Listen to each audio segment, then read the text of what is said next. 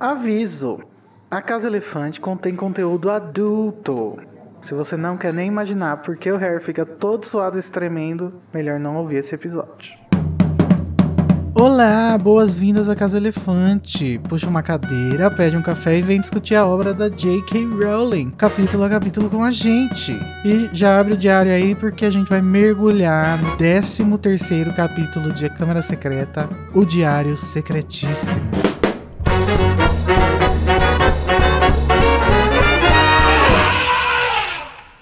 Alerta de spoiler! Nossos episódios sempre levam em consideração os acontecimentos de todas as obras do mundo bruxo já publicadas. Então, se você ainda não sabe qual é o monstro de verdade da Câmara Secreta, boa leitura, vai ler e depois você volta aqui para ouvir a gente. Eu sou o Igor Moreto e eu não posso ver um diário dos outros que já quero ler, inclusive tentando ler aqui. E eu tô aqui com a Nayara Sevciuk, que tem olhos verdes como sapos cozidos. Ah, Oi, Nayara. Oi. Que É olhos verdade? belos eu tenho, não é mesmo? Já te mandaram alguma musiquinha, um poema, um anão vestido de cupido pra você? Não, esse ano ainda não. É porque ainda não chegou, amigo, mas já já. Ai, já já tô ansioso. Estou providenciando, Nayara, não se preocupe. E com o Junior Code, que recebeu 46 cartões de, do- de admiradores no ano passado, né? Porque esse ano ainda não recebeu nenhum, espero. Ah, é verdade, amigo. Aí eu tô super feliz pelos meus admiradores. Aquele bem o Lockhart, né? Você tá muito popular. Ô, mano, é, esse clima de Dia dos Namorados que tá chegando é, é maravilhoso, não é mesmo? Não. Amor está no ar. Não? Não poderia ligar menos. Então vamos para o duelo de resumos, onde dois participantes duelam pelo direito de iniciar a discussão do capítulo com uma frase de sua escolha. O Code e a Nayara vão tentar fazer um resumo de 30 segundos do capítulo e o que eu mais gostar, o mais completo, o mais interessante, tem várias formas de eu analisar esse, esse resumo, tá, gente? As regras não estão escritas na pedra, vocês podem saber que todo episódio muda, ganha. Basicamente é o que você quiser, né, Igor? Sem critério nenhum. hora. Com quem você for mais com a cara. Junior Code. Da última vez que eu participei com a Nayara, eu sei que eu dei a chance dela escolher. Então hoje eu vou dar pra você. Você quer par ou ímpar? Ímpar, sempre. Porque eu sou ímpar. A Nayara ganhou porque deu par. Ah, e aí, Nayara, você quer que o Code comece ou você vai começar? Eu vou começar. Olha ela. Confidence. Muito grifinóriazinha. Nayara, você vai tentar fazer um resumo de 30 segundos do capítulo O Diário Secretíssimo em 3, 2, 1, já! Depois dos acontecimentos do capítulo anterior, que a Hermione vira um gato, ela fica lá na ala hospitalar, hospitalar se recuperando. É, o Rony e o Harry ficam fazendo visitas para ela, e um belo dia eles estão lá passeando e descobrem o banheiro da Murta inundado, acham o diário de um tal de TM Riddle, que ninguém sabe quem que é. Nesse meio tempo tem uma comemoração idiota de Dia dos Namorados, com os cupidos. Harry recebe uma canção de amor e nesse mesmo dia o diário lá que ele pegou Acabou! Uh, eu cheguei Quase. muito perto. Só porque eu tinha a frase final pronta já. Quase nada, né, gente? Não chegou nem na metade Eu tinha a, a par- a última frase pronta já na minha cabeça. Pelo menos o Harry chegou a pegar o diário, né? No resumo dela. Qual que era, Nayara? Conta pra gente. Eu ia terminar assim. E o Harry, como sempre, chegou à conclusão errada no final do capítulo. Pode roubar essa frase, tá, Code? Tá bom. Então, Junior Code, você vai fazer o resumo de 30 segundos do capítulo Diário Secretíssimo em 3, 2, 1, já!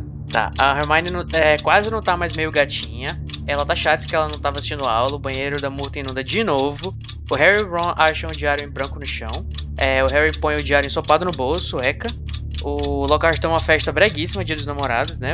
E a Gina escreve uma música péssima pro Harry. Eu pelo menos acho que foi ela. O Harry lê o diário. O, Harry. Ah!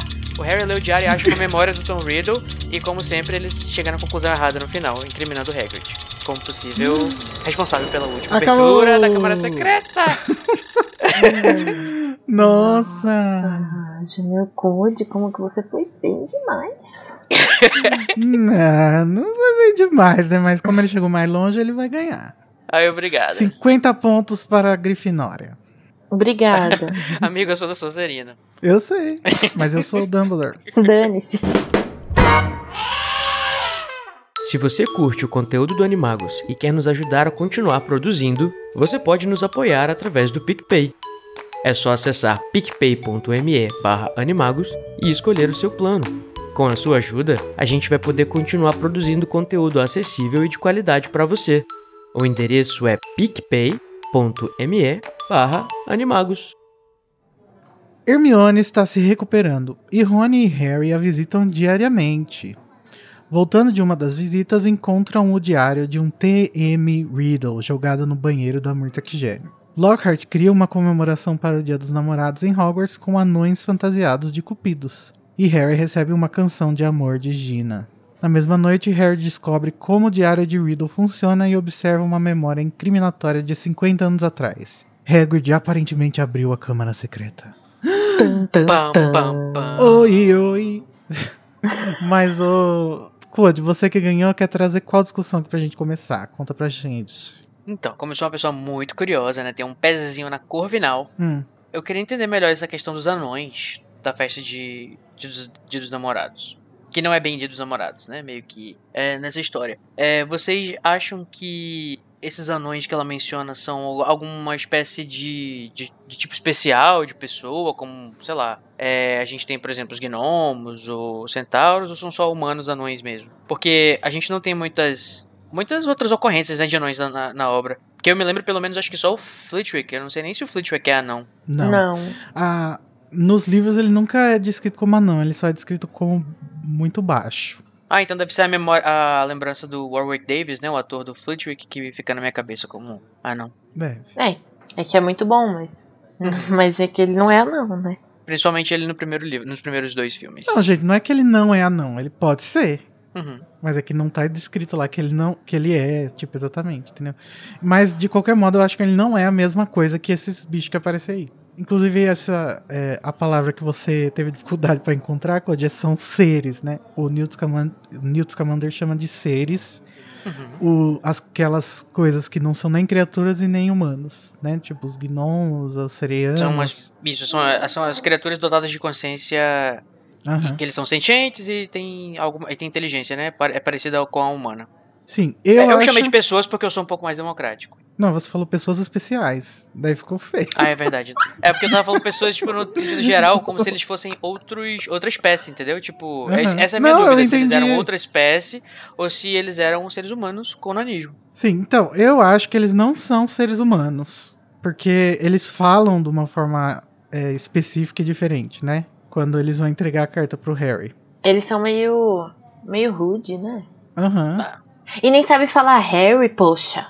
Eu não acho que eles são É, ele humanos, Harry, né? porque eu acho que se fosse anões humanos, humanos anões, seria muito ofensivo.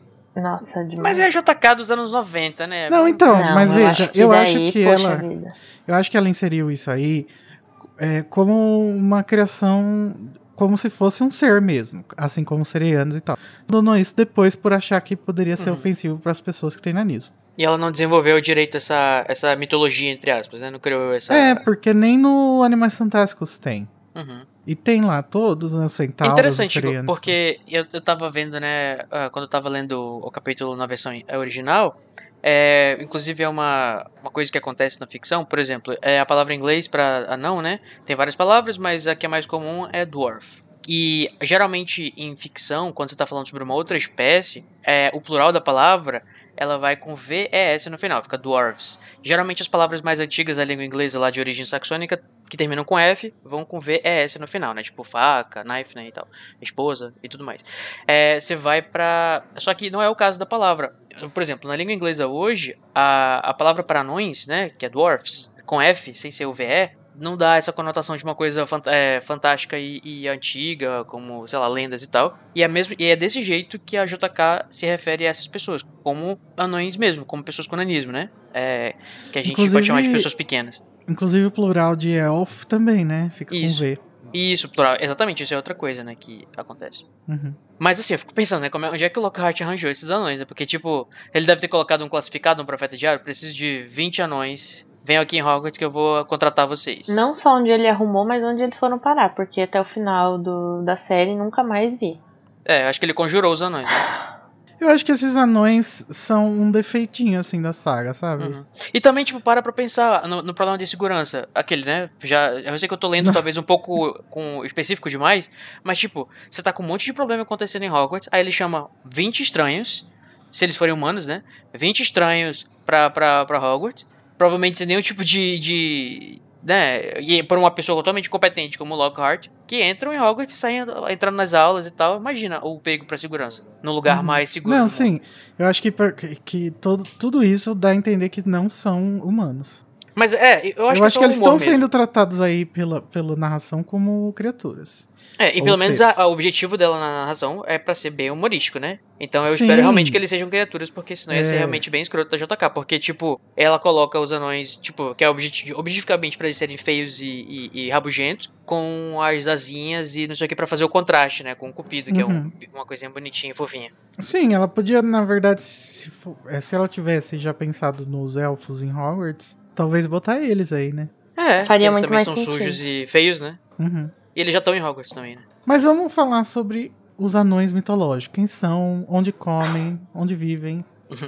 Hoje, no caso elefante. Então, gente, os anões, eles aparecem frequentemente nos mitos e lendas nórdicas e germânicas, habitando normalmente em montanhas ou terra. E são associados à sabedoria, mineração e artesanato, que pra mim aí tem tudo a ver com terra, né? Ele é Uhum. da natureza. Popularmente, eles são ilustrados e descritos como baixos e feios, o que eu acho que não é legal, porque eu acho eles fofinhos. Mas eu tenho medo também. Porque você tá com os da Branca de Neve na cabeça. Não, né? eu tenho medo. Eu acho eles fofos, porém tenho medo, porque uma vez eu vi um. Sabe aquele Goosebumps? Vocês assistiam? Passava acho que no. Nickelodeon.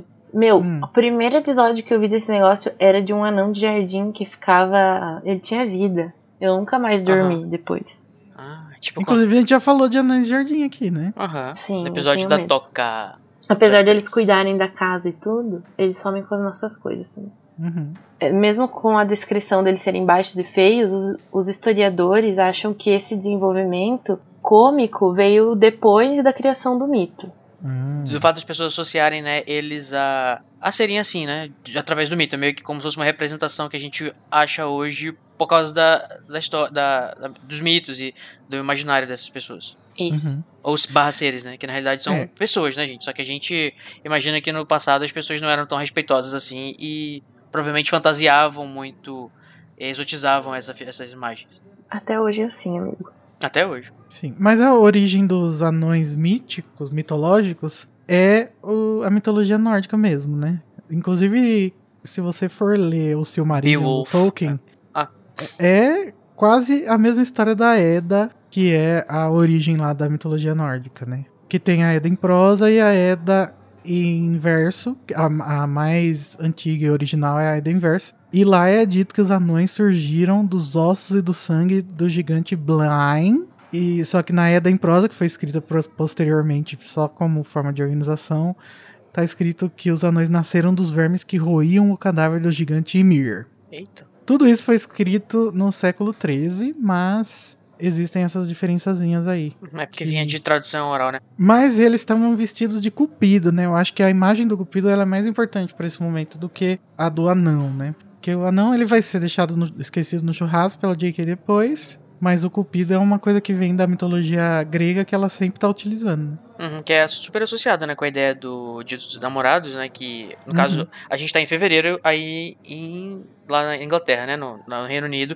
onde passa a história, tá acontecendo em fevereiro, que é dia 14, que é o, o Valentine's Day, né, o dia de São Valentim, e o Cupido é uma das, uma das figuras que, uma, uma das figuras que compõe o Dia dos Namorados, se eu for chamar desse jeito. Inclusive os cupidos, né, que a gente meio que trata como se fossem vários serezinhos de uma espécie, na realidade eles são a representação que nem a gente falou da Fênix no capítulo passado, de uma figura só mitológica, que é Cupido, que é um deus, né, um, um- o deus filho de Afrodite, só que só pra gente é, deixar um pouco mais separado, porque a gente tem a mitologia grega e a mitologia romana. Na mitologia grega, o nome de Cupido é Eros, ele é filho de Afrodite, e na mitologia romana, Cupido é filho de Vênus, né, que são as mesmas figuras, né, Vênus, a deusa do amor, da fertilidade e tal. E ele é associado ao amor erótico, né, que é aquele desejo, aquela aquela vontade de de, de, uhum, de transar, basicamente. né? Tesão. Tesão, exatamente. E o Dia dos Namorados, ele tem toda essa ideia da Lupercalia também, que é um festival que acontecia lá na, na Europa. E eles acabaram juntando todas essas. essas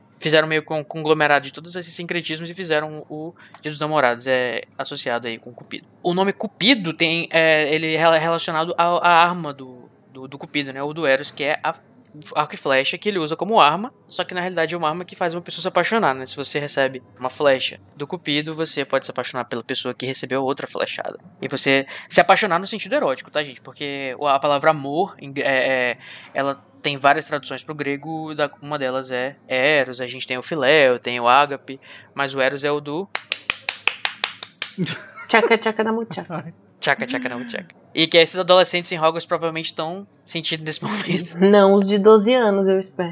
Não, os de 12 anos eu espero também. Eu diria que o tema desse capítulo é adolescentes. Exatamente. Mais pra frente a gente vai ver mais adolescentes, calma. Gente, mas se vocês fossem alunos de Hogwarts, o que, que vocês iam achar? Vocês iam agir como Harry? Ou iam ficar simplesmente esperando o anão cantar e ir embora? Bom, se eu tivesse 12 anos, eu acho que eu ia me, eu acho que ia me interessar e me empolgar. Ia depender também da, da Nossa, minha. não. Na festa junina não tem uma coisa dessa? Pois é, eu, Com assim, que to- 12 assim, anos eu ia fugir. É, não sei também. Eu, acho- eu acho que eu ia achar. Eu acho que ia fazer bagunça, sabe? Tipo, o Lockhart. Todo, ninguém respeita provavelmente o Lockhart na escola, principalmente os meninos. E eles veem, eles veem que os professores estão tudo meio que tipo, fazendo cara de querendo, querendo se esconder de tanta vergonha ali. Eu acho que ia aproveitar pra zoar, entendeu? Se eu tivesse uns 14 anos pra cima, eu ia ser da, daqui a zoar também. Tipo, mandar por Snape, essas coisas. Mas já amo. Mandar pro Snape e assinar chapéu seletor. Acho que Quem deve ter gostado dessa decoração aí que o Lockhart fez foi o Dumbledore, né? Que eles amarram essas coisas assim, excêntricas. Nem fala, né, se o Dumbledore tava lá. Não, fala da Ele Minerva. deve ter autorizado, né? Ele deve ter autorizado a entrada dos anões, pelo menos, em Hogwarts, eu espero. Sim. Ele tava, era, viçando em algum lugar. Gente, mas o Flitwick, ele me representa. Se eu fosse um professor, tivesse lá vendo isso acontecer, eu ia botar minhas, minha cara nas minhas mãos mesmo e falar, ai meu, ai meu pai. Nossa, eu ia ser justamente o contrário. Eu ia ficar, tipo, olhando pro, pro Lockhart, ia ficar aplaudindo ele. Isso, Lockhart, muito bem, é isso aí. Nossa, você tem problema. dando moral, dando moral pra ele continuar com essa, é, é, se fazendo. Mas ele é um otário, velho. A gente não discute com otário, a gente sorri a cena e, e- e deixa eles fazerem a, a, a, a passar a vergonha deles. Mas qual será que é a função narrativa dessa coisa, né? Porque no filme, por exemplo, eles resolveram cortar porque não tinha função nenhuma, aparentemente. Obrigado. Que é um dos filmes mais fiéis com a, um- a representação do, do livro, né, inclusive. Uhum. Eles quase é cortaram fiel, esse capítulo caso. inteiro, né? Foi metade do capítulo foi cortado. Mas pensando assim, eu acho que a JK pensa bastante no que ela vai colocar e, assim, se isso sobreviveu ao corte da edição, é, deve ter algum propósito. E eu acho que o propósito talvez seja o resultado, né? Acho que duas coisas, peraí. A primeira coisa talvez seja ela colocar esse tema e mostrar e fazer um pouquinho de humor com zoar o Lockhart e como será que ia Sim, ser um, um- Esse um- capítulo é muito um engraçado. dia dos namorados. É. Um, um dia dos namorados em Hogwarts. Tipo assim, só pelo tema, né? Como se fosse aquele episódio de. episódio temático de alguma série. E Uhum. também pela questão de, de ela poder dar um jeito de fazer o Harry esbarrar num pouco de tinta. Poder ter a primeira pista de como é que funciona o diário. Até porque no filme fica muito tipo, do nada ele resolve abrir o diário e escrever. É verdade. Pra. A gente meio que. Eu pulei um pouquinho quando tava falando, mas é porque, tipo, o Harry tava subindo as escadas com a mochila dele e o anão que tava com. E o Cupido, né? Tava indo correndo atrás dele pra dar uma canção pra ele. E aí, só que ele é meio, tipo, truculento e tal, derruba o Harry, cai tinta em cima Não, do gente, diário. calma. A gente precisa falar sobre a reação do Harry pro anão querendo entregar a canção pra ele. Se, se ele não queria chamar a atenção de ninguém, eh, ele conseguiu o completo oposto. Porque Aham. ele começou a se retorcer, gritar, cair no chão, chutar o anão. Era só escutar o negócio e entrar na sala, Harry. Calma, amore. É Verdade. Você tá muito nervoso? É porque a JK precisava de qualquer jeito que quebrasse esse tinteiro, mano. Aham. E aí o tinteiro quebra, um tinteiro inclusive escarlate, cor de sangue, cai no chão e mela tudo. E aí o Harry percebe, né, que o diário dele na realidade tá limpo as, as páginas, tipo, como se tivesse chupado toda a tinta sem fazer, sem, sem sujar o- o- as páginas. E ele fica, hum, Nossa, Code, aquele momento dos cupidos te trouxe um vocabulário bem sexual, né? Eu acho que eu vou passar o resto do capítulo fazendo assim agora. Qualquer oportunidade Ai, que eu tiver. O diário todo melado chupou a- a tinta.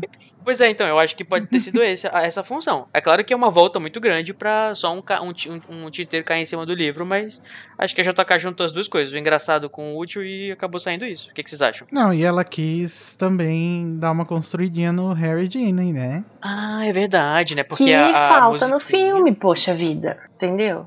Falta em todos os filmes, né? Fica, na, fica a dúvida mais pro leitor do que pro, pros personagens de que será que foi a Gina mesmo? Mas a J.K. Rowling confirmou sim que foi ela numa, num- numa entrevista que ela deu. Que uma fã perguntou. E ela falou, não, foi sim. Inclusive o Tom Riddle não teve nada a ver com isso. Ela é corajosa, bicho. Assim, é, Aham. tinha que ter muita coragem, né? Porque a música que ela fez é horrível. Nossa, escreve Ah, melhor não com achei 11 anos, então. Vai lá, É verdade, a ó. bichinha tem Clarice que 11 anos. Lispector. É. Como é que é a música? Tipo, os seus olhos são como São sapos. como. Sapos em conserva. No jogo da Câmara Secreta tem, eu vou botar aqui o som, o áudio. Aí tem uma, uma rimazinha aí que a, a Lia ignorou totalmente, pra variar. Como sempre. Ela não tem a menor, menor intenção de rimar nada. Mas tudo bem, né? A gente sabe que ela tem um, um prazo muito curto pra, pra traduzir. Então, mas a pessoa que traz Enfim. isso pra gente é o Draco, né? Que traz essa informação. Ele sempre se metendo no que não é chamado. E daí ele, ele que leu, né? Pra gente saber o que tava escrito. Ah, é verdade. E aí a JK provavelmente colocou o Draco aí de propósito, né? Que ela não faz nada que não tenha um Uhum. propósito. Pro Draco ver o diário e falar alguma coisa. Tipo, pra, pra mostrar que ele viu o diário. Se- Será que isso é importante pra alguma coisa? Mas eu não, não sei Não. por que, que seria importante pro Draco ver o diário. É, até porque na realidade eu acho que o problema seria de ele ter visto o diário e não ter reconhecido, né? Será que ele já não tinha visto esse diário em casa? Então, eu acho que não, porque era capaz dessas coisas ficarem escondidas lá na casa. Sim, né? mas lembra que o Lúcio tava com esse diário lá na, no beco diagonal. Uhum. E não tava, tipo, escondido. É um diário genérico, né? Aliás, mais ou Aham. menos. Pro Lúcio, eu acho que não seria genérico porque é um diário trouxa, né? Ele provavelmente tem. Aliás, provavelmente não. Ele tem impressão e tal. Eu acho que ele é, ele é stand-out. Ele ia é, se destacar. Mas acho que, enfim, o Diogo pode não ter prestado atenção no, no- no diário. Mas agora eu fiquei pensando numa outra questão aqui que é. Qual que é o, o, o- objetivo do Lúcio de ter colocado o diário no caldeirão da Gina? Tipo, será que ele teve alguma ordem expressa do Voldemort pra fazer isso? Ou ele só queria se livrar porque ele tava se livrando da- das coisas dele de Arte das Trevas? O que, que vocês acham? Então, o- no sexto livro, o Dumbledore fala que a teoria dele é que provavelmente o Voldemort tinha dado esse diário pro Lúcio antes dele morrer e falado: ah, espera eu te avisar pra você é, reativar meu corpo, porque alguma hora vai chegar. Esse momento, eu te aviso. Daí o Voldemort nunca avisou. Gente, o E aí, Voldemort é quando- muito burro. Só agora que você Por percebeu? Porque, tipo, ele tá dando uma, a alma dele pro Lucius, bem que ele dá pra Bellatrix também, né? Com a, Uhum. com a taça. É, é, é- é a queda do Voldemort, é o orgulho dele, né? Porque, primeiro que ele não deveria nem ter colocado em coisas óbvias a, a, a alma dele. Mas, enfim, né? Senão ele não teria história. Daí o, o Dumbledore diz que quando o Lúcio percebeu que o Voldemort não ia pedir pra ele usar o livro, o diário, o Lúcio decidiu por conta própria botar no caldeirão da Gina pra que o Arthur fosse incriminado depois, porque eles eram inimiguinhos no trabalho. né? Uhum. Como se, se descobrissem um artefato é, ligado a Voldemort. Na casa É. do Arthur, né? Mas será que ele sabia que, tipo, era o diário do Vo- Voldemort? Tipo, o, o Voldemort só falou assim pra ele: Isso aqui é um objeto importante, guarde-o. E eu acho que ele sabia. Eu acho que. Não, não que, não que era o Morcrux, mas eu acho que ele. O, o Voldemort deve ter. Ah, não. Dado era o Crux, assim- tenho certeza que ele não sabia, não. É, Horcrux eu tenho, assim, 99% de certeza que ele não sabia. É, eu acho que ele não ia entregar de, assim, de bandeja essa informação pra, pra ninguém. Principalmente pra alguém que ele não, eu acho que ele não confia tanto que nem o Lúcio. É, é, é tipo, é ter muita, muito controle sobre uma coisa, sabe? Tipo, é uma informação muito importante. Na verdade, o Dumbledore ele fala também que o Voldemort tinha falado pro Lúcio que o diário seria o responsável por reabrir a Câmara Secreta. Então eu acho que era só isso que ele sabia. Hum. E faz sentido, né, o Lúcio colocar na, na- numa família puro sangue, né, que os, os, os Weasley são puro sangue, são uma das famílias, são 26 ou 27 famílias mais puras de sangue. 28. É, 28. que, tipo assim, se começasse a, a ter. Se, tipo assim, realmente, a, a Gina fosse exposta como a responsável, né? Ia, ia trazer desgraça pros Weasley, porque. E eles teriam uma, meio que uma. Um histórico, né? Não histórico, mas uma motivação, talvez, pra eles, por eles serem pro sangue, sei lá. E completamente destruiria a reputação do Sr. Weasley, né? Porque o Sr. Weasley tem até o uma lei lá que ele quer proteger os, os nascidos trouxas e tal. Mas foi uma aposta bem alta do, do- tanto do Voldemort quanto do Lucius, né, gente? Vamos combinar, porque. Nossa, com um plano pior que o outro. né? Ah, Planejamento. gente, mas eu achei esse, eu achei esse assim um pouco mais esperto do que o resto dos planos do Voldemort. É, tipo, do quarto ano, por exemplo. Sim, É, mas ele não contava que Lúcio era burro, né? Não contava com a minha falta de astúcia, né? Ele não contava que ele mesmo era burro também. Se o pessoal da Sonserina fosse realmente astuto, a gente podia usar o meme do Chapolin Colorado. É, mas não vamos esquecer que foram planos burros, mas que deram certo. É, porque De outra é uma história, maneira, né? tipo, deu a volta e deu certo, entendeu? Sim, é, mas foi deu certo por, por pura cagada, né? Uhum. Uhum. Você falou, Igor, que o, o- Você acha que o. Que o Lúcio sabia que esse era o diário do Voldemort? Será que ele teve a ousadia ou a curiosidade de escrever alguma coisa no diário pra conversar com o Voldemort? Só Deus sabe. Porque eu fico imaginando, né, a conversa deles, tipo. Ele escreve lá, oiê. Oi, tudo bom? Uhum. Oi, sumido. eu tô procurando Oi, você, por onde você anda? Aí ele, eu sei lá, eu só tenho minha memória de 16 anos, filha da puta. Inclusive, eu quero conversar sobre a memória dele, mas só no, no- lá no último capítulo, eu acho. Que a gente vai ter mais informação. Cresce. Eu vou estar lá, eu vou estar lá. Mas, É, gente, também. já que a gente tava falando da Gina, vamos pro momento onde está a Gina dessa vez. Momento que só Porque tem na- nesse livro, né? Nesse capítulo, fica claro pra gente que ela não tá agindo, né? É, porque tem um tempo que a gente passa com hiato, né, de, de ataques. Parece que desde que foi o Justin, né, o último. O, desde o uh, Justin não teve nenhum ataque, já passaram quase dois meses. E o Nick, né? Não esquece. Justin É. Bieber. O Justin barra Nick, que tá meio morto-morto. Como é que seria. O que, que será que aconteceria com a alma do Nick se ele tivesse sido é, visto totalmente pela. Pela, pelo basilisco, imagino. Ou pela basilisca. Mas ele foi visto totalmente, é isso que. Ah, é? Ah, é verdade. Eu, foi o Justin Só que que ele viu não outra pode vez. morrer de novo, né? É, é verdade. É. Foi o Justin que viu outra vez. É, dele. eles falam que, o, Uhum. que ele recebeu toda a carga. Porque o Justin viu através do Nick, né? É Justino, gente, que Justin. Ai, desculpa. O Justino É porque você tem que viu falar assim. através do, Ni do Nicolau, entendeu? e você tem que falar, tipo, Justino, Flash Flash Lelekle. Aí não, não, não, não, não orna, entendeu? Justino Fim Flash. Eu vou dar um espirro Flint depois Flash, do que é. Justino. Ou nomezinho escroto, hein, JK. Enfim. Então, Não, daí vocês- me traduz o primeiro nome, mas não me traduz esse segundo nome. Ah, fico de cara, velho. É o Justino É Firmino. porque sobrenome não se traduz. né? Ah, por favor, nem o nome, né? Eu não ia querer que traduzissem meu nome. Então não seja da família real e nenhum personagem bíblico. Amei. Mas tá, Tarde é... demais. aquela- eu já sou os dois, né? É, tá bom, mas enfim, vocês acham que não tá tendo ataque por quê? Eu acho que o Voldemort não tá conseguindo possuir a Gina mais. Ela não tá mais que possuída pelo ritmo ragatanga. Mas, gente, Eu acho que ela tá conseguindo resistir. mas ela tá, porque ela tá sem o diário. Não, mas ela tá Sim. sem diário faz poucos dias. Esse Ela se livra Não, do mas, diário. mas eles falam que depois do. Que eles falam isso, que tipo, parou os ataques depois que o Harry já pegou o diário. Não. Os ataques já, já acabaram faz tempo, desde o Nick. Faz muito tempo isso. Tem que ver a cronologia, amigo, porque eu acho que a Nayara tá certa. Eu vou ver. O Justino, ele foi atacado antes do Natal. A gente já tá em fevereiro. Hum, Não é porque ela jogou o negócio que, que parou. É verdade. é, você tem razão. Mas ela deve estar tentando lutar contra o diário, por isso leva ela a jogar o diário. É. Sim, eu acho que talvez ela tenha ali. O, o fato da torneira estar aberta dá a entender, pra mim, que ela tava ali prestes a abrir a câmara secreta pro monstro sair e ela acordou assim do transe, sabe? E jogou o livro fora. Eu fico me perguntando se esse trans dela era, tipo, 24 horas por dia, ou um trans mais leve, nas horas que ela precisava estar mais funcional, ou se ele, tipo, tinha a hora marcada pra acontecer, sabe? Não, eu acho que é quando ela ia conversar com ele, Aham. começava.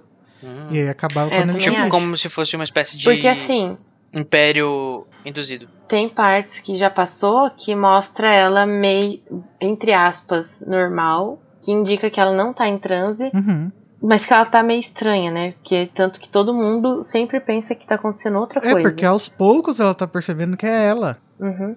No final do livro, o Voldemort fala que ela começou a conversar com ele porque ela não tinha amigos, que ela tava precisando de alguém pra desabafar e não sei o que. E ele se aproveitou disso. Então, eu acho que sempre que ela tinha algum problema na escola, ela ia lá, conversava e ele possuía ela assim por isso.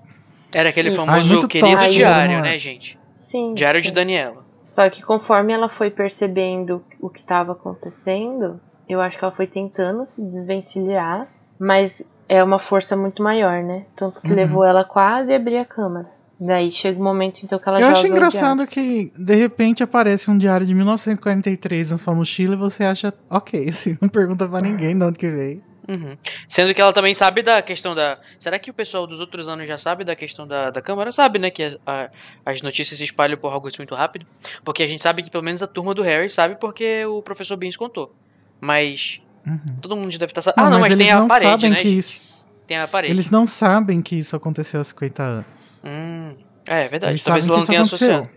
Isso é dado exclusivo. E talvez o Tom não tenha falado pra ela, né, no, no diário que ele Uhum. viveu nessa época. Eu imagino que ele não deva falar nada pra ela sobre isso. Tipo, é como se fosse um diário que você comprou em qualquer loja e aí ele conversa com você, tipo, responde só isso. Ele não deve passar informação de câmara secreta pra ela. É engraçado porque, tipo, a abordagem com o Harry foi totalmente diferente, né? Quando o Harry fala quem ele é, o diário meio que começa a se. a, a, a se declarar, tipo, ah, não sei o que aconteceu isso 50 anos atrás e é, os. Assim, Vários mas a mistérios gente acontecem. sabe por quê, não, né? não. O Harry pergunta sobre a Câmara Secreta. Ah. Ele fala, você sabe de alguma coisa da Câmara Secreta? Porque o Harry sabe que o diário é de 50 anos atrás. E ele sabe também que a Câmara foi aberta a primeira vez por 50 anos atrás, porque o Draco falou isso. Quando eles foram lá na sala da Sonserina. Uhum. Enfim, gente, mas vamos falar desse diário. Eu acho muito interessante porque a gente já teve essa discussão nessa leitura desse livro específico mais de uma vez, que era sobre a, cien a ciência dos quadros, né? E aí eu, eu analisando essa questão, fiquei pensando que talvez o, o- esse livro tenha a mesma tecnologia, sabe? Tecnologia mágica. O objeto toma a personalidade do dono dele, assim Tipo como o quadro quadros. toma a personalidade do retrato, do retratado, né? Hum. Então você acha que, tipo, se você quiser um diário assim, você tem que ficar conversando com ele, você vai escrever nele, ele vai meio que absorver a sua, a sua essência, independente de ser um Horcrux ou não. É, então, daí que entra a questão. Será que ele é assim porque ele é um Horcrux? Ou será que ele é assim porque ele tinha um encantamento especial? Eu gosto de pensar que no mundo mágico tenha vários livros que você pode de fato imergir dentro dele, sabe? Tipo, você tá lendo, e aí você olha lá na, tela, na televisãozinha que ele meio que tem, como acontece lá com o Harry lendo o Diário do Tom, e aí você meio que entra na história. Inclusive, tem um- umas aventuras de RPG do Dose de Polissuco, do Animagos, que o pessoal entra nos livros e tal, é bem interessante. Mas. Então, mas o Dumbledore dá a entender naquela conversa do sexto livro que a gente já comentou aqui que ele era encantado especialmente.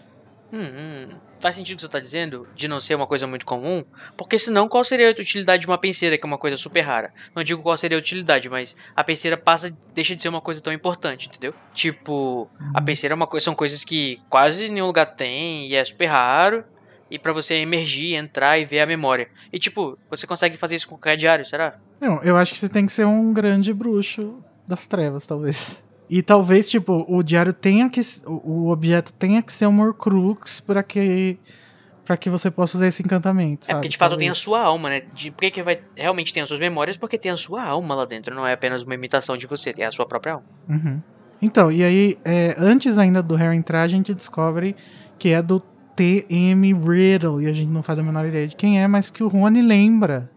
Porque o Rony é um gênio, né, gente? Uhum. Porque na sala do- dos troféus ele tava lustrando porque ele tava vomitando no troféu. Uhum.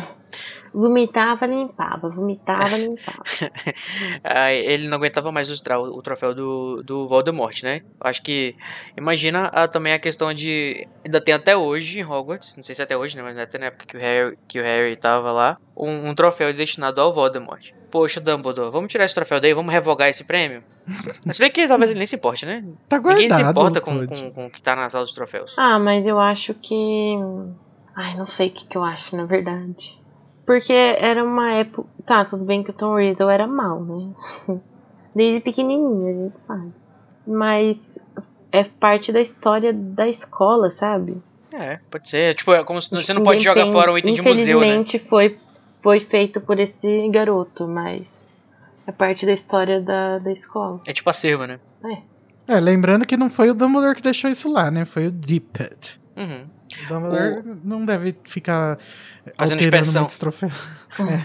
É, mas você falou que o Ron foi. O Ron é um gênio, mas ele realmente foi muito sensato. Porque quando o Harry vê o, o, o diário jogado no chão da, do banheiro, o Ron fala: Não pega! Pode ser perigoso. De Uhum. fato, pode ser perigoso, amado. Você tem toda a razão. E aí ele fala sobre os outros livros, tipo, mágicos que tem, tipo, o livro amaldiçoado, e eu acho maravilhoso. Essa, enfim, é. Essa frase. É, eu acho maravilhoso essa construção de mundo que a JK ela sai, tipo, com a criatividade dela doidada, falando de livros que queimam seus olhos, livro que faz você ficar falando em rima, ou faz você não conseguir parar de ler o livro. E, tipo, ela vai embora, continua até que o Harry interrompe ele. Infelizmente, né? Porque eu queria saber mais sobre os livros amaldiçoados. Inclusive, esse plot do, de livros perigosos volta em Enigma do Príncipe, né? Olha aí. É um livro que tem muito em comum com esse segundo livro, né? Tem muitos paralelos. Sim, gente, os paralelos do segundo com o sexto eu consigo ver assim em todo o parágrafo. Ao contrário dos outros que as pessoas fazem, tipo do primeiro e do sétimo. Não, hum, acho forçação, mas a- do segundo e do sexto é impossível de você dizer que não. Uhum. Uhum. É praticamente um existe pra, pra ter o outro. Espelhar o outro, né? Uhum. Então, aí o Rony vai tentar achar uma justificativa do porquê que o Tom Riddle tinha ganhado um troféu. E ele diz que talvez fosse por ter livrado a escola da Murta. Ai, que péssimo. Péssimo, porém estava certo. Acho pesado, mas acho que essas, esses probleminhas aí do Rony, essas problemáticas, estão aí pra ele evoluir, né, gente? no futuro a gente vai ver. mostrar que o Ron, ele, tipo, ele, é, ele, é debo- ele é debochado, assim, né? Ele é, Aham. ele é assim mesmo, é o jeitão dele. Ele é brincalhão. Ai, que absurdo. Mas, gente, uma curiosidade. Hum. Essa é a primeira Horcrux, além do Harry, né? Que aparece no, em toda a saga de Harry Potter. Então, olha aí, será que JK já tinha plantado esse lance das Horcruxes? Será que ele tinha pensado há 20 anos nas Horcruxes? Ai, e- de novo essa conversa. Tinha pensado, eu acho que as Horcrux tinha pensado sim. Uhum. Porque é uma coisa também muito central pro final, não Uhum. tem como ela ter construído a história sem ter pensado nisso. É, é o plot principal. Uhum. E que coisa, né? Que, tipo, a primeira Horcrux a ser apresentada já foi destruída nesse próprio livro. Sem a gente saber que era uma Pelo Horcrux. Sem nem Harry. saber. Pelo Harry, que era uma Horcrux. Olha aí, gente. Por uma cagada ainda, né? Coincidência? caso, Acho que não. Gente, esse livro é feio. Tem vários cagados, assim, que acontecem, que dão certo. Sim, gente, quem ia imaginar que o, o veneno do basilisco era uma das únicas coisas no mundo que destrói? O nome disso é destino, amigo. Profecia, dele. destino. Ou então, Deus Ex Machina. E depois eles têm um pássaro que, é, que, é, que tem as propriedades exatas fale. curar você e depois carregar todo mundo pra fora. Eu sou frustrado com esse Deus Ex Machina. Sou muito triste, tá uma cicatriz no meu coração. Mas, gente, sobre o nome do Riddle, conta pra gente, o que que significa? Riddle é o nome do charada do Professor, Batman. o que que significa Riddle? É o, é o vilão do Batman, gente. É o charada. Ah, e daí que ela tirou, então. Daí que ela tirou, exatamente. Mas, é, a- na realidade, ela tirou, diz ela, né, de uma entrevista que eu li, que ela viu isso num cemitério. Na realidade, ela viu o nome. no- ela tira muito nome de tumbas que ela vê nos cemitérios, nos lugares. É a tumba que a gente fala no lápide, tumba. né? e aí. e aí ela viu o nome que era Riddle, só que é tipo R-I-D-D-E-L. Né? Só que ela olhou pra esse nome e aí pensou, olha que legal, Olhou parece rápido. com a palavra riddle, que é uma charada e acho que é super interessante pra usar pra introduzir um, um plot de mistério na história dela, né? E acabou sendo o nome do vilão de toda a história. Riddle significa charada, né? Uma coisa que você tem que, que resolver, um enigma. E eu acho o nome bem legal pro Voldemort. Que, é um, que ele tem um nome, tipo, super Na- comum, né? Que é Tom. E depois tem um nome que nem é um sobrenome normal, real, que existe. Mas que tem essa ideia do, da charada. Eu gosto. Na Eu verdade, ela só leu rápido a lápide lá. E leu Riddle mesmo. Aham. Quem nunca? acontece comigo. Uma vez eu tava indo pra um terreno, aí eu vi escrito Sítio Satanás na estrada. Que? Meu Deus. Aí na volta pra, pra, aqui pra capital, aí eu fui ler de novo e tava escrito Sítio Santa Inês. Vai, vai. acho, acho que tava muito Satanás na cabeça. Sabe o que, que eu fico pensando, Hum. assim, depois de reler esse livro? Que eles acharam lá o diário TM Riddle. E assim, ninguém sabia que o nome do Voldemort era Tom Riddle. Riddle, por exemplo. Eu imagino que isso fosse um fato que as pessoas não considerassem importante. Tanto que no final do livro o Voldemort fala poucas pessoas sabiam que o nome do Lord Voldemort era Tom Riddle. No final desse mesmo livro. E nem é tão antigo assim, né? Tipo, é relativamente recente, é 50 anos Mas atrás. todo mundo devia saber. É, eu fico pensando, se fosse na- no mundo real, aquele, né? Todo mundo ia querer saber o passado dele É. pra, pra ficar fazendo matéria jornalística e não sei o que, ficar tirando, mostrando o meme dele quando ele tinha. Quando ele tava em Hogwarts. É porque a Rita Skeeter ainda não tava trabalhando na época que o Voldemort tava. Exatamente, só pode ser. Assim, o nome Riddle, né? É aquele mesma coisa que eu falei no último capítulo que eu tava, que foi o último. Eu imagino que o pessoal do mundo bruxo, a comunidade bruxa, é muito fechadinha, assim, todo mundo conhece todo mundo. E os sobrenomes, assim, que são considerados os sobrenomes trouxas, eles, eles saltam, né? Eles se destacam porque se todo mundo se conhece e aparece um sobrenome diferente, ou ele é trouxa ou ele é de outro lugar. E aí, quando a- alguém, sei lá, que fosse chamado de Riddle, que é um sobrenome trouxa, né? Porque o pai dele é trouxa Uhum. iria trazer, ia desmoralizar ele totalmente, né? Porque ele é um supremacista racial. Sim. Nesse capítulo ainda, mais lá pra frente, quando o Harry entra na memória dele, ele fala pro Dippet que ele é mestiço. Então a gente sabe que pelo menos o, o Tom provavelmente fala em Hogwarts que ele é mestiço, enquanto ele tá em Hogwarts. Ou talvez ele só fale isso para o, o Dippet, né? Que sabe, obviamente, da condição dele. Como ele tá no quinto ano, eu acho que ele ainda não, não tomou a decisão de ser filha da puta, sabe? Eu acho que esse é pode ser o começo da filha da putice dele na vida. É, deve ser mesmo, porque daqui a, um, ano- daqui a menos de um ano ele vai matar a Aham. família dele, né? Sim. A- além de ele já ter cometido várias pequenas infrações e roubos e, e Eu acho torturas que- na- Mortes. Eu Na- acho que na essa infância. abertura da Câmara Secreta foi tipo o, a gota d'água, assim, pra, pra ele partir pro, pra vida das trevas. Uhum. E foi a primeira Horcrux dele ele fez com a Murta que geme? É, tudo indica que sim.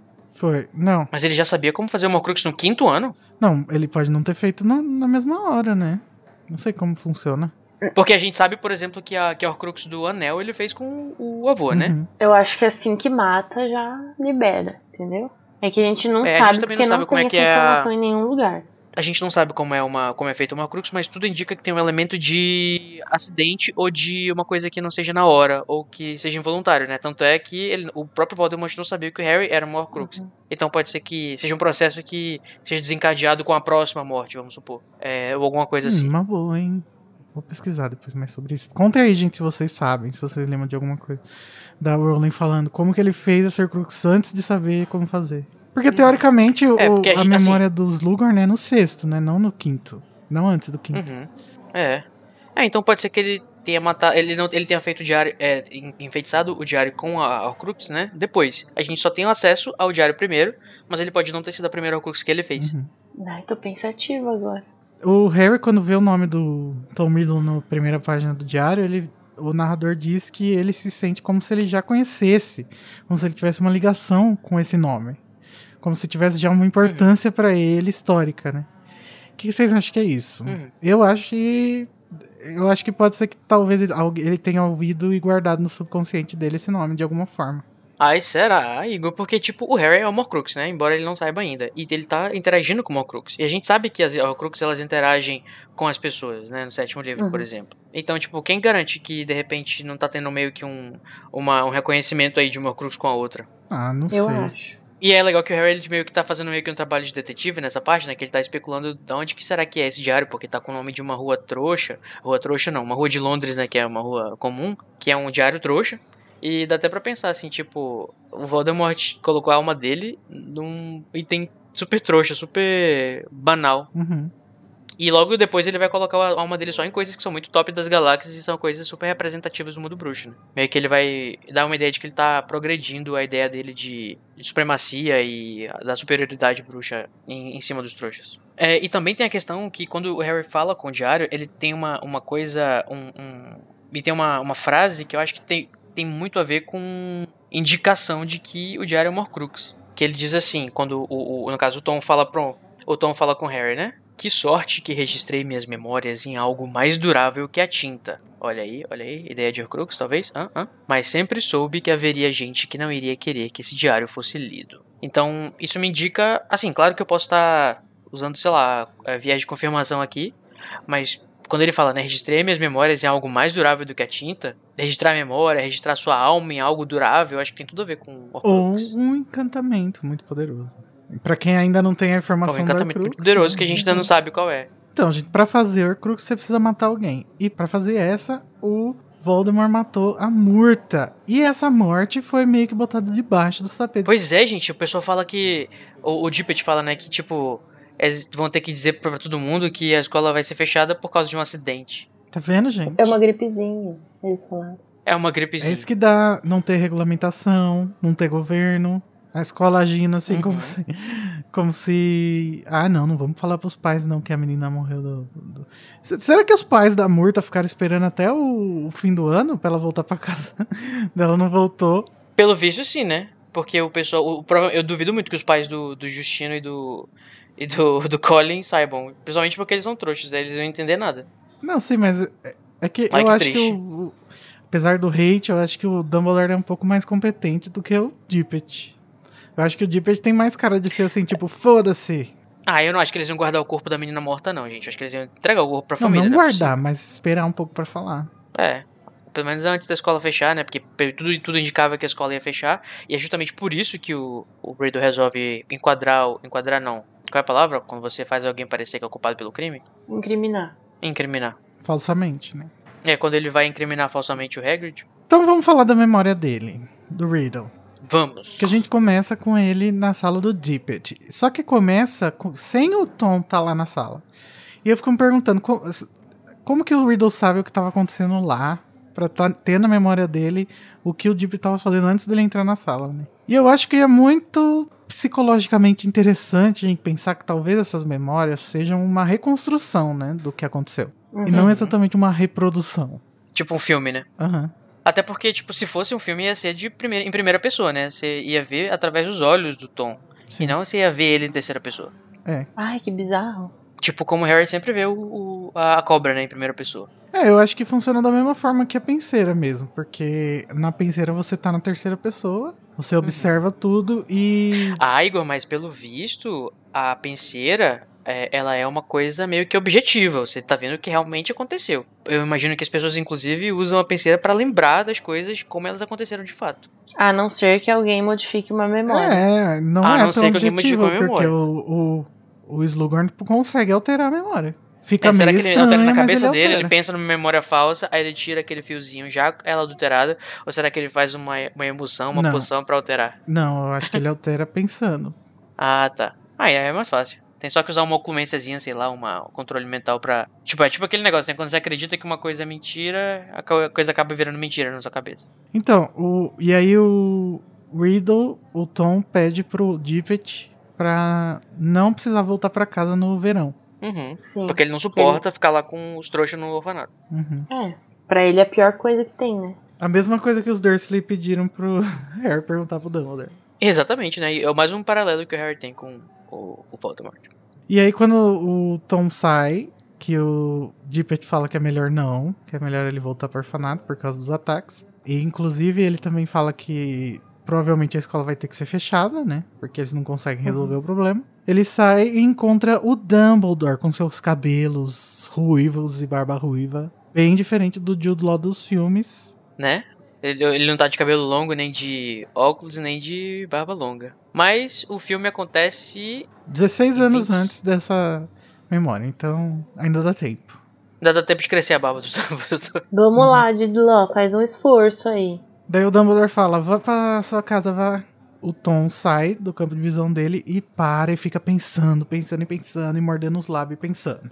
E ele provavelmente tá aí pensando, tipo, o que que eu vou fazer pra evitar que a escola feche, né? Ou será que ele tá tendo um- uma crise de consciência, tipo assim, medindo o que ele vai fazer? Será que o Voldemort tem essa, Jamais. essa consciência de pensar, hum, será que eu deveria fazer isso? Não, claro que não. Ele Ele, tá pensando só nele mesmo. Tá pensando na melhor maneira de fazer isso, e não se De ele safar. deveria fazer isso. Não, ele ficou decepcionado que a escola vai fechar. Então o que, que eu posso fazer? Prender o culpado. Mas eu sou o culpado. Ah, então eu vou inventar outro culpado. É, é legal, mas eu, eu não sei se eu espero demais do, do- dos vilões de Harry Potter que eles tenham umas camadas mais interessantes, sabe? Porque, tipo, pô, será que nem consciência o Voldemort tem? Tipo, nem tinha quando ele tinha 15 anos de idade. Acho que isso empobrece um pouco o personagem. Eu acho que você tá, tá pensando assim do vilão errado, porque ele claramente ele não, não dá motivos nenhum pra você pensar que ele tem um pingo de humanidade. É, eu acho que se ele tivesse um pingo de humanidade, a gente não teria raiva, a- tanta raiva. A gente, a gente chegaria até, acho que a ponto de esperar uma redenção, sabe, do Voldemort. Uhum. E eu acho que não é pra ter isso. O, o Voldemort tem que ser odiado mesmo. A dúvida do, do, do- Ah, será que o vilão tá certo ou errado? Eu acho que vem agora com o Grindelwald. É a mesma, Hum. aquela mesma coisa do Thanos, né? Ah, o que o Thanos fala faz sentido, mas tá errado. Ou o próprio Snape, talvez, né? Porque, tipo, eu, por exemplo, acho que o Snape só, é, tem um saldo negativo em tudo. Ele, pra mim, ele não se redimiu. Mas. também, né? Mas, tipo, ele tem um pouco mais de complexidade, pelo menos. O Voldemort, ele é pure evil. Uhum. E é muito mais gostoso você ler um personagem pure evil. Num... Ah, então a gente vai concordar em discordar. Eu detesto vilões assim porque eu acho que é muito. Mas é que É muito ele é de- unidimensional, o Voldemort mesmo. Mas eu acho que isso tem tudo a ver com a, a, a criação dele, tipo, como ele nasceu, como ele foi concebido e tudo mais. Uhum. É parte da. Não foi tipo, ah, De quem ele é. era uma criancinha lá normal, blá blá blá, blá blá blá. E Que de repente eu ficou amava, amava os Beatles e os Rolling Stones. É. Girava o mundo sempre a cantar. Stop! Go, bro, stop. Gente, mas tá, pra mostrar mesmo que o Tom é um psicopata, ele fica esperando o Hagrid atrás da porta sem piscar. Por uma hora. É, por uma hora é um exagero do, Hag do Harry, né? E aí o Hagrid passa e o Tom vai atrás dele. Fala, eu te peguei, eu vou te expor no Twitter. eu vou expor ela, eu. E ele tenta matar a Aragog, que a gente ainda não sabe o que é Aragog. O Hagrid fica puto, pula na frente da aranha. E aí acaba dando a impressão de que era o Hagrid que abriu a câmara secreta pro Harry. Porque o Harry ainda não tem Uhum. motivo nenhum pra desconfiar do Tom, né? Hagrid não, né, amigo? Porque o, o, o Tom Riddle chama o, o- Ele é que nem a, Ru- a, a Lia Wiley, chama o, o Hagrid de Rubio. Sim, mas dessa Mas vez inclusive não- no não- original, ele original. chama de Rubio mesmo. Então, tipo, aí eu fico imaginando a Lia, tipo, o que, que eu faço agora? Na hora de traduzir. Ruby. Mas enfim, ele é, tem que chamar de, de um apelidinho. Porque, tipo, não é comum as pessoas se chamarem pelo primeiro nome, né? Tipo, tanto é que até hoje o Harry se trata, é, trata o, o, o Draco por Malfoy, e o Malfoy chama ele de Potter, e assim por diante. Quem você tem alguma inimizade, você não chama pelo primeiro nome. O, o, o Tom chamar o, o Hagrid de Rubio, né? O Rubius, é indicativo talvez que ele tem uma amizade ou alguma proximidade? Eu acho que não. Eu não sei. Tem gente que especula que o Hagrid era da Sonserina, né? Nossa. Ah, mas as pessoas estão erradas. Eu duvidaria muito também. Ele tá na Mas assim, Grifinória, gente. Mas pra ele ser um suspeito também da, da, da- Ele. é, Claro, eu acho que ele grita Grifinória. Mas ele ser um suspeito pra abertura da, da, da Câmara também seria um ponto pra essa teoria de que ele é da Sonserina. Porque não tem nenhum lugar específico, né? Se eu não me engano, o JK falou em alguma entrevista. Mas não tem nenhuma história da, do canon. Da, ou pelo menos da, da história, né? Que ele é da, da Então, o Code, mas ele não é suspeito de abrir a câmara. Ele é suspeito de matar a Murta. Exatamente. Que é uma trouxa que tem tudo a ver, tem tudo a ver com a questão Não, da mas, Câmara Secreta. mas essa informação de que foi o monstro da Câmara Secreta que matou a Murta é uma coisa que foi escondida pelas pessoas. Tanto que ninguém Então vocês acham que quando mais. abriram a câmera pela primeira vez não teve sangue na parede? Eu acho que teve. Eu acho que não. Não, eu acho que foi tudo muito Porque na quem surdina. faz os avisos na parede atualmente é a Gina. Uhum. Mas ela Teria faz que porque ser o o Tom tá na cabeça Riddle dela. fazer esses avisos. Exatamente. Mas ela tá colocando avisos que, tipo, foi reaberto, tá acontecendo tudo de novo. E eu acho que não aconteceu nada disso na época que abriu a Ah, eu vez. acho que pela personalidade do, do, do, do Tom Riddle, né, do Voldemort, que ele gosta de se aparecer, gosta de se mostrar, eu acho que ele com certeza ia fazer essa, esses showzinhos assim, de colocar as coisas na... na- Eu, Mas é o que eu não acho, né? imagino ele fazendo Se isso. vocês discordam, fiquem à vontade. E nossos ouvintes podem comentar Eu, não- também eu acho que acham. não é conhecimento geral que a câmera foi aberta 50 anos. Eu também acho. Eu acho que pro público a história oficial foi que a aranha do Hagrid matou a Murta Hum, e que o Hagrid não foi punido porque ele não é a aranha. hum. Mas ele foi punido, ele foi expulso da escola. Não, mas por, isso não é punição, né, Code, pra uma pessoa que matou uma pe- outra pessoa. Mas ele tinha 15 anos, amigo. Ô, Code, mas eu tô falando Ele sobre era o fato de dele idade. ser o, Ele era de menor. o herdeiro da Sonserina, não é isso? Ah, é só o herdeiro da Sonserina que abre a câmara. Ninguém pensa assim, ah, o, o Hagrid não pode ter sido porque ele é da Grifinória ou porque ele não é herdeiro da Sonserina, porque ninguém tá pensando que foi o monstro da câmara. Eles estão só pensando que foi um monstro. Hum, eu acho que pode ser que seja. Mas tá bom, vamos concordar em discordar, tudo bem. Comenta aí pra gente o que, que você acha. Então, gente, vamos para o momento Avada Kedavra!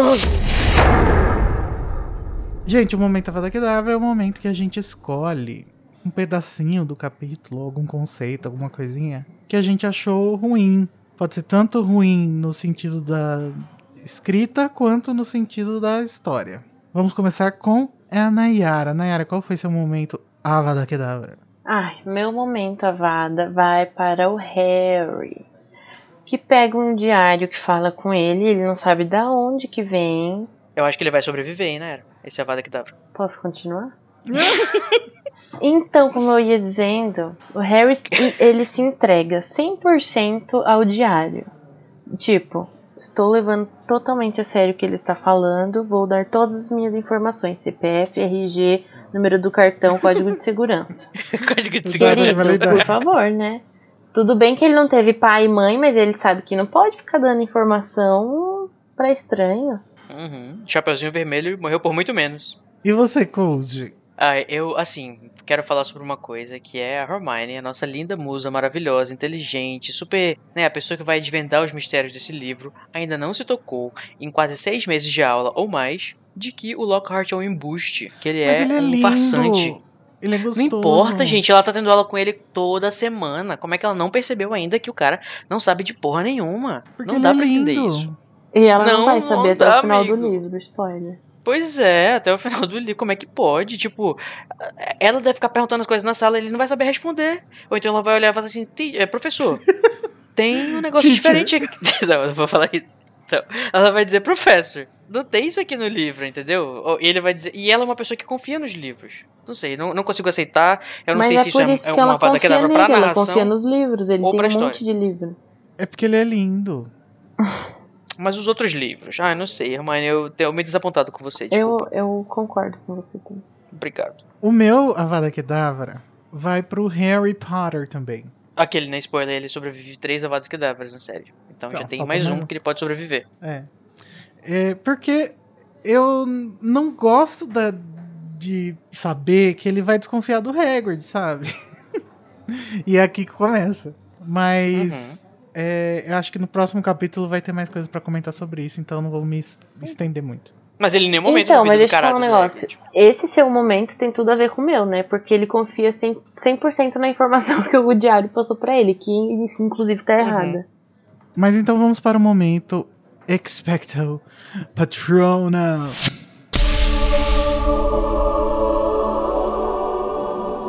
O momento Expecto Patronum é o contrário do Avala Kedavra, onde a gente vai falar sobre as coisas que a gente ama, que a gente gostou, que a gente quer mais, quer ver mais. Manda mais. Toca uma pras gays, J.K. Rowling. Você, Code, qual é o seu É, ela não é capaz, amigo, infelizmente. A parte mais engraçada pra mim, né, que não é nem um Expecto Patronum, é novamente é um momento ridículos, é a música horrível da Ginny, que ela Ai, faz pro Harry e o... Acho que você tá sendo é muito over harsh com a, com a musiquinha, musiquinha da China. Mas ela é, ela é ruim, amigo, tô sendo objetivo. Aquele. É pior do que objetiva. se você quer que a Gina vá embora? Cara, ela só tem 11 anos.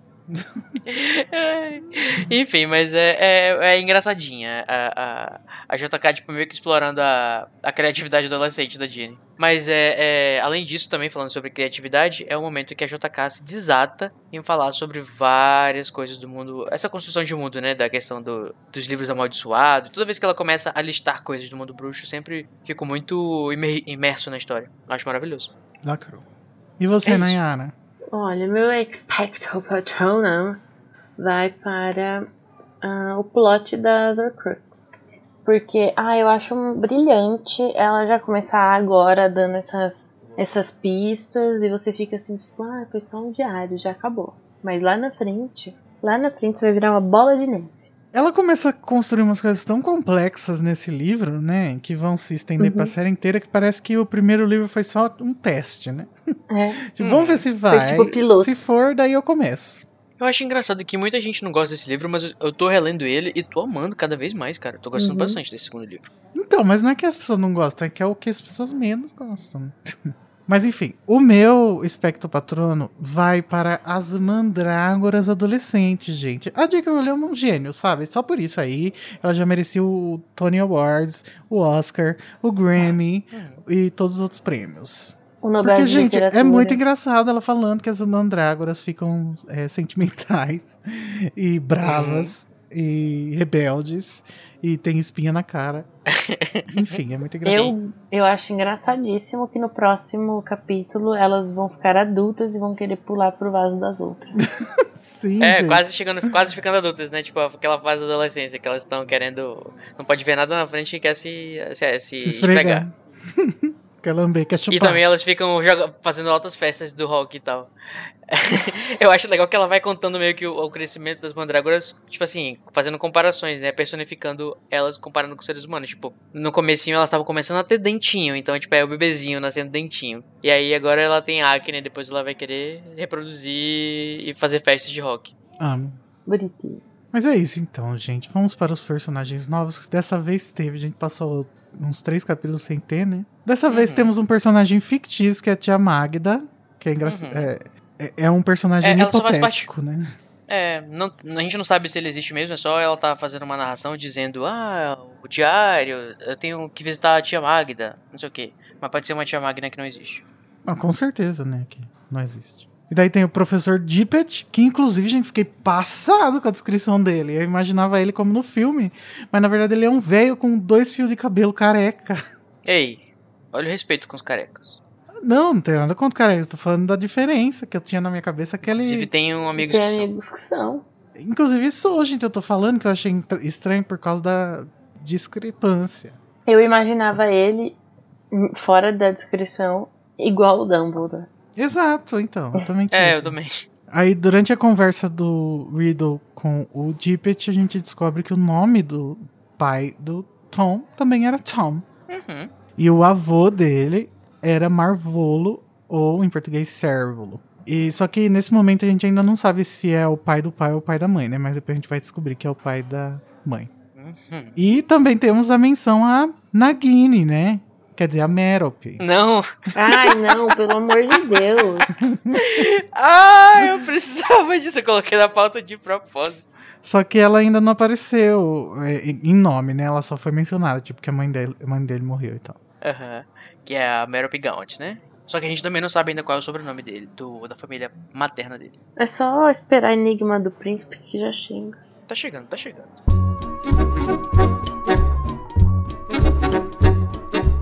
Então, gente, até semana que vem que a gente vai ter certeza ou não se é o Hagrid o culpado por abrir a Câmara Secreta. No capítulo 14, Cornélio Fudge. Quem será? Até Quem semana será? que vem. Beijos. Tchau. Tchau. Tchau.